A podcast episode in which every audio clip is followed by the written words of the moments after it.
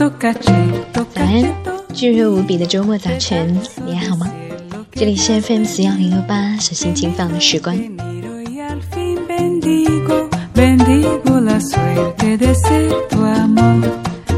江南一带持续了两周三十八度以上的高温天，有热到你吗？如果要用一个词来形容这个地区小孩们的生活，就是五个字：冰火两重天。室外是根本喘不过气来的闷热，还有三百六十度无死角的烈日骄阳；而室内因为外面实在太热，所以不得不把空调的温度打到很低很低才行。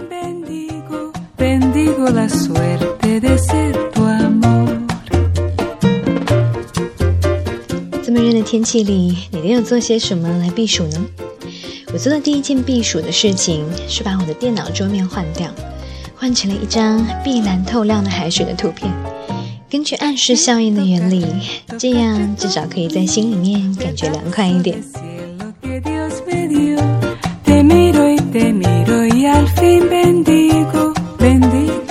因为现在在做节目的我的房间里面温度开得非常的低，所以我很想和你分享一篇温暖的文章。今天要和你讲的是一篇我当时看完心里过了好久都存有余温的一篇文章。希望今天的节目不会热到外面在烈日下奔走的你。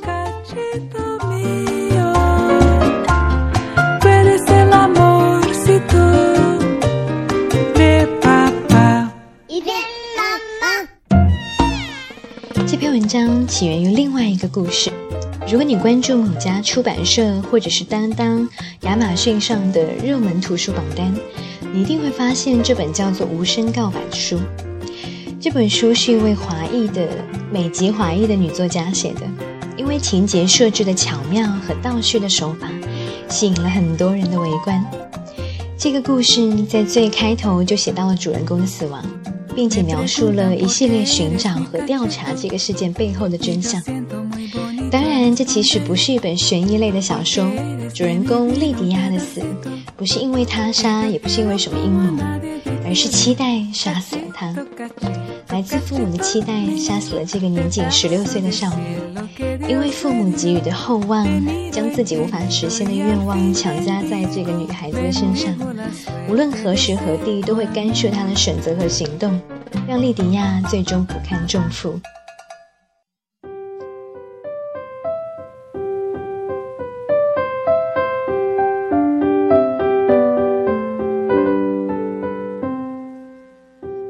的情节设计，却与很多家庭惊人的相似。这恰恰就是发生在我们身边的故事。父母将自己的梦想强加在孩子的身上，干涉孩子的选择，而孩子生来就是爱父母、依赖父母的。他们害怕父母会因此而不爱自己，甚至抛弃自己，于是只好无奈地选择听从，最后自己苦不堪言。这样的悲剧发生在我们的国家，真的太多太多。所以，当我看完了今天想要和你分享的这篇文章的时候，我在想，如果我们的父母或者是长辈都像文章中的这位作者一样，也许这样被期望绞杀的悲剧就会从此消失。听完了节目，如果你已为人父母，或者还在这条道路上前行着，希望你能把这样的自由的爱。带给你的小孩、家人和朋友。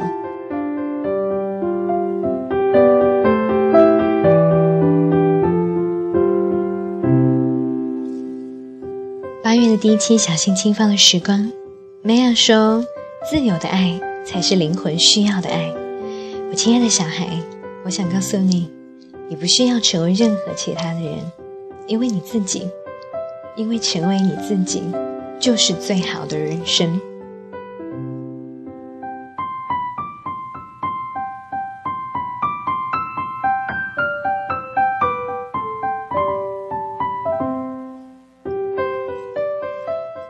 亲爱的，你不需要成为任何其他人。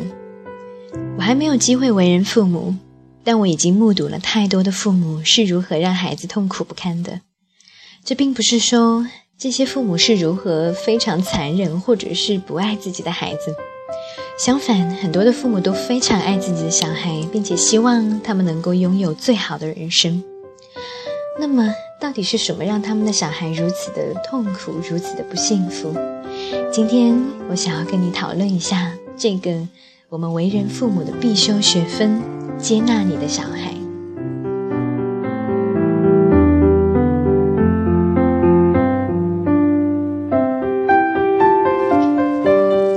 什么才是最好的人生？我们每个人都有对最好人生的定义。比如，有些人觉得人活着应该成为一个性格好、有充足的经济来源、有非常宏伟的事业和非常好的伴侣；而另一些人觉得最好的人生就是生活的很幸福，每天做自己喜欢的事情，并且跟喜欢的人在一起。还有一些人觉得最好的生活是安安稳稳，不受各种艰难险阻和失败的折磨。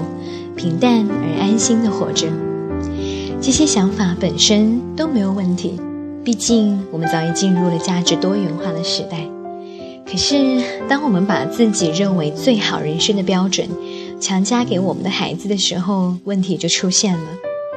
孩子身上的确有表达着我们的基因，但这并不代表着孩子像一样物品一样一般归属于我们。更不代表他们喜欢的东西，或者让他们幸福的事情会跟我们一样。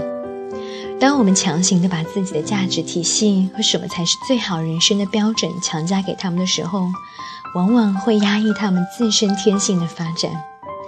但这件事情的确是一件我们一不小心就会犯的错误。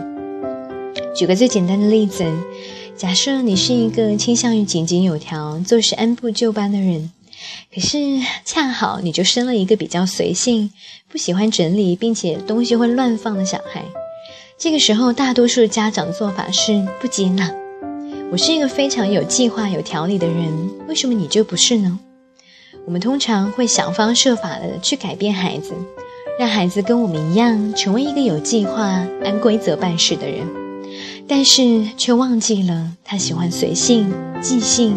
并且不喜欢被束缚的天性。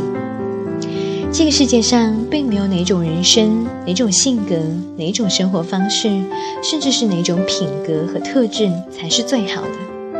你所欣赏并喜欢的那些特质，你的孩子并不一定要拥有。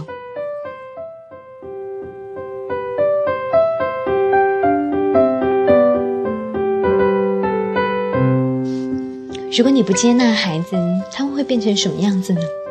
这里我可能会讲几个非常令人痛心的故事，他们就发生在我的身边。第一个故事跟我的一个好朋友有关，他是一个不被父母接纳的典型。从小，他的父亲就经常希望他成为那个别人家的孩子，希望他能擅长数学，学习成绩好，但是他偏偏就不是擅长数学。偏偏对于学校里的学习方式就不是很喜欢，所以从小就不被父母接纳的他，一直不太相信自己的能力，甚至很自卑。后来他也来到了北京工作，但是因为长期的不自信和不知道自己的优势，一直不晓得自己究竟适合什么样的工作。我记得最开始他来这边的时候，主要是想考研，可我慢慢的发现，其实考研不是他真正想要的。因为他很明确的说过，他不喜欢读书。那么他为什么还要考研呢？因为他的父母希望，他的父母希望他能够成为更有成就的人。后来他还是没有考上研究生，因为那根本不是他想要的。但这件事情又会被父母用来变成打击他自信的证据。你看，你到底能够做什么呢？考研也没有考上。但是他们忘了。考研本身就是他们想要的，而不是他们女儿想要的，所以考不上其实是情理之中的事情。前一段时间，他刚刚从自己的公司辞职，然后因为对于未来方向的迷茫而出现了焦虑的情况。这样的焦虑让他一直失眠、腹泻、流鼻血、口腔发炎等等，这些是他仅仅看医生都无法解决的。就算到了现在，他的父母还是希望他能够成为他们眼中的那个女儿，还是会不停的劝导他去考公务员。虽然他们知道那并不是他喜欢的。另一个故事发生在我团体咨询小组里面的一位姑娘的身上。这位姑娘白白净净的，看着很让人赏心悦目。但是我没有想到，我开始让大家做慈心禅冥想时，她会觉得对自己友善，或者说说祝福自己的话特别的困难。慈心禅中需要我们用祝福的词语来祝福自己，比如祝福我健康，祝福我安全，祝福我快乐，祝福我生活的无忧无虑。但是他发现对自己说这样的话很困难。后来我就发现了为什么，因为他的父母同样不接纳他。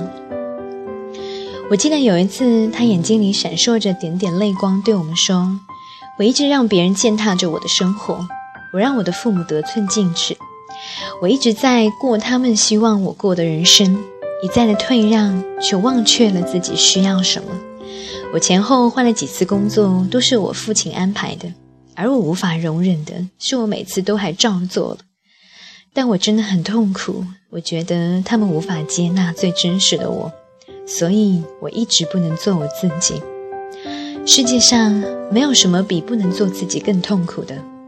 当我们不接纳自己的孩子的时候，他们会因为爱我们而顺从我们的想法，但把我们的价值观和标准内化之后的孩子，会因为这些标准和价值观跟他们内心最本真的自己强烈的冲突。日复一日地体验着痛苦、迷茫、沮丧和愤怒的情绪。当一个人的全部精力都被用来去调节这些矛盾的时候，哪还有时间、精力去成长、去绽放、去成为最好可能的自己呢？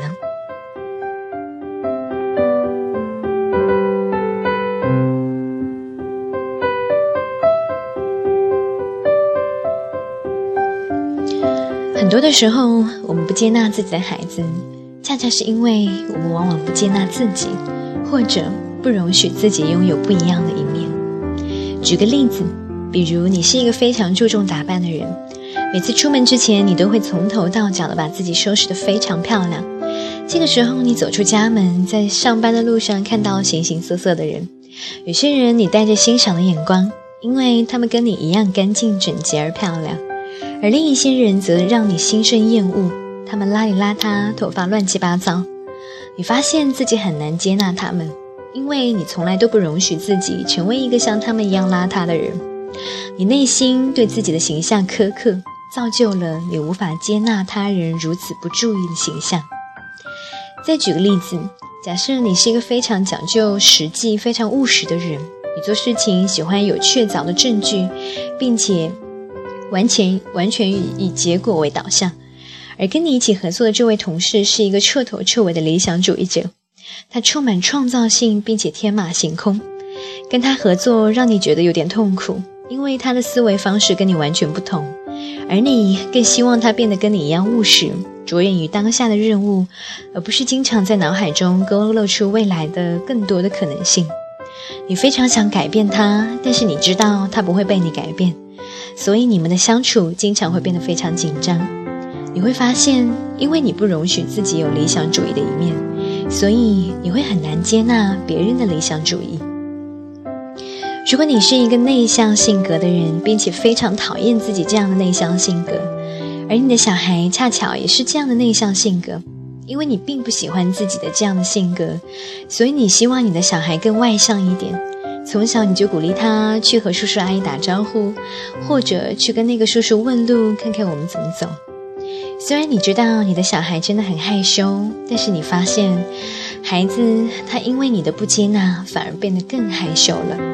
你每次勉强他变得外向的时候，他都会更加躲在你的身后，不愿意说话。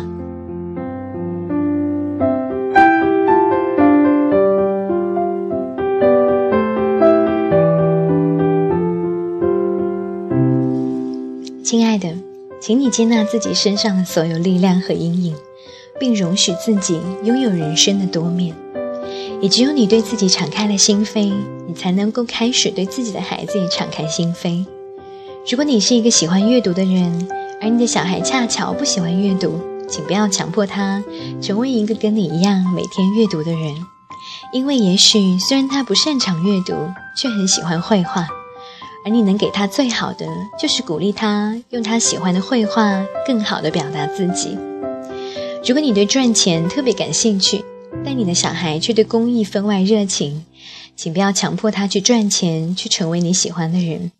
你甚至应该帮助他更好的去做公益，因为你在帮助他成为他自己。如果你对好工作的定义是一份公务员的工作和朝九晚五清闲的生活，而你的孩子却渴望去冒险、去承担责任、去尝试有创造性的和更多自主性的工作，也请你无条件的支持他。也许他想做的就是创业，而你说的公务员永远都给不了他幸福。不要想当然的以为清闲一定会让他更幸福，你难道看不到吗？他在冒险和创造的时候，脸上洋溢着幸福的微笑。如果你对幸福婚姻的解读是三十岁之前结婚生子，并且对方有房有车，门当户对，而你的女儿却觉得她想找的是一个在精神上更契合、跟她有共同语言，并且相同追求的人，那么也请你不要再逼她跟不喜欢的人相亲了，放下你所有的应该和不接纳。有无条件的爱，才能给予她去爱别人的能力，而这样的能力会比你给她赚三十万的嫁妆要更有价值的多。甚至，如果你认为婚姻就应该发生在异性之间，而你的儿子恰巧喜欢的是男人，也请你尝试着放下你的一切判断和不接纳。他也许跟你不同，但请你相信并容许他有幸福的能力。你也许可以强迫他不喜跟不喜欢的异性结婚，但你无法让他幸福快乐。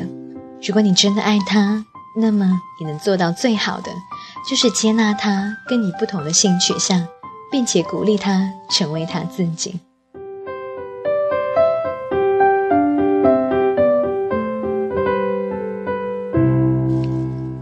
我亲爱的小孩，现在我还没有跟你见面。也许还有好几年我们才能够见，但是我想提前告诉你，我每天都在修炼着如何更好的自我接纳，因为我知道，只有我更好的自我接纳，更充分的探索了自己生命的各种可能性，我才能够更好的接纳你。我知道这并不容易做到，甚至我会在未来的某一个时刻，因为你跟我的不同，想着去把你变成我希望中的模样。而不是你最本真的样子，但我会非常努力的尊重你、欣赏你，并且在忘记了尊重和欣赏最真实的你的时候，跟你坦诚的道歉。我只想让你知道，你不需要成为任何其他的人，你最大的人生使命就是成为你自己，因为我知道，对于你来说，成为你自己就是你最好的人生。感谢您的聆听，我们下期节目再见。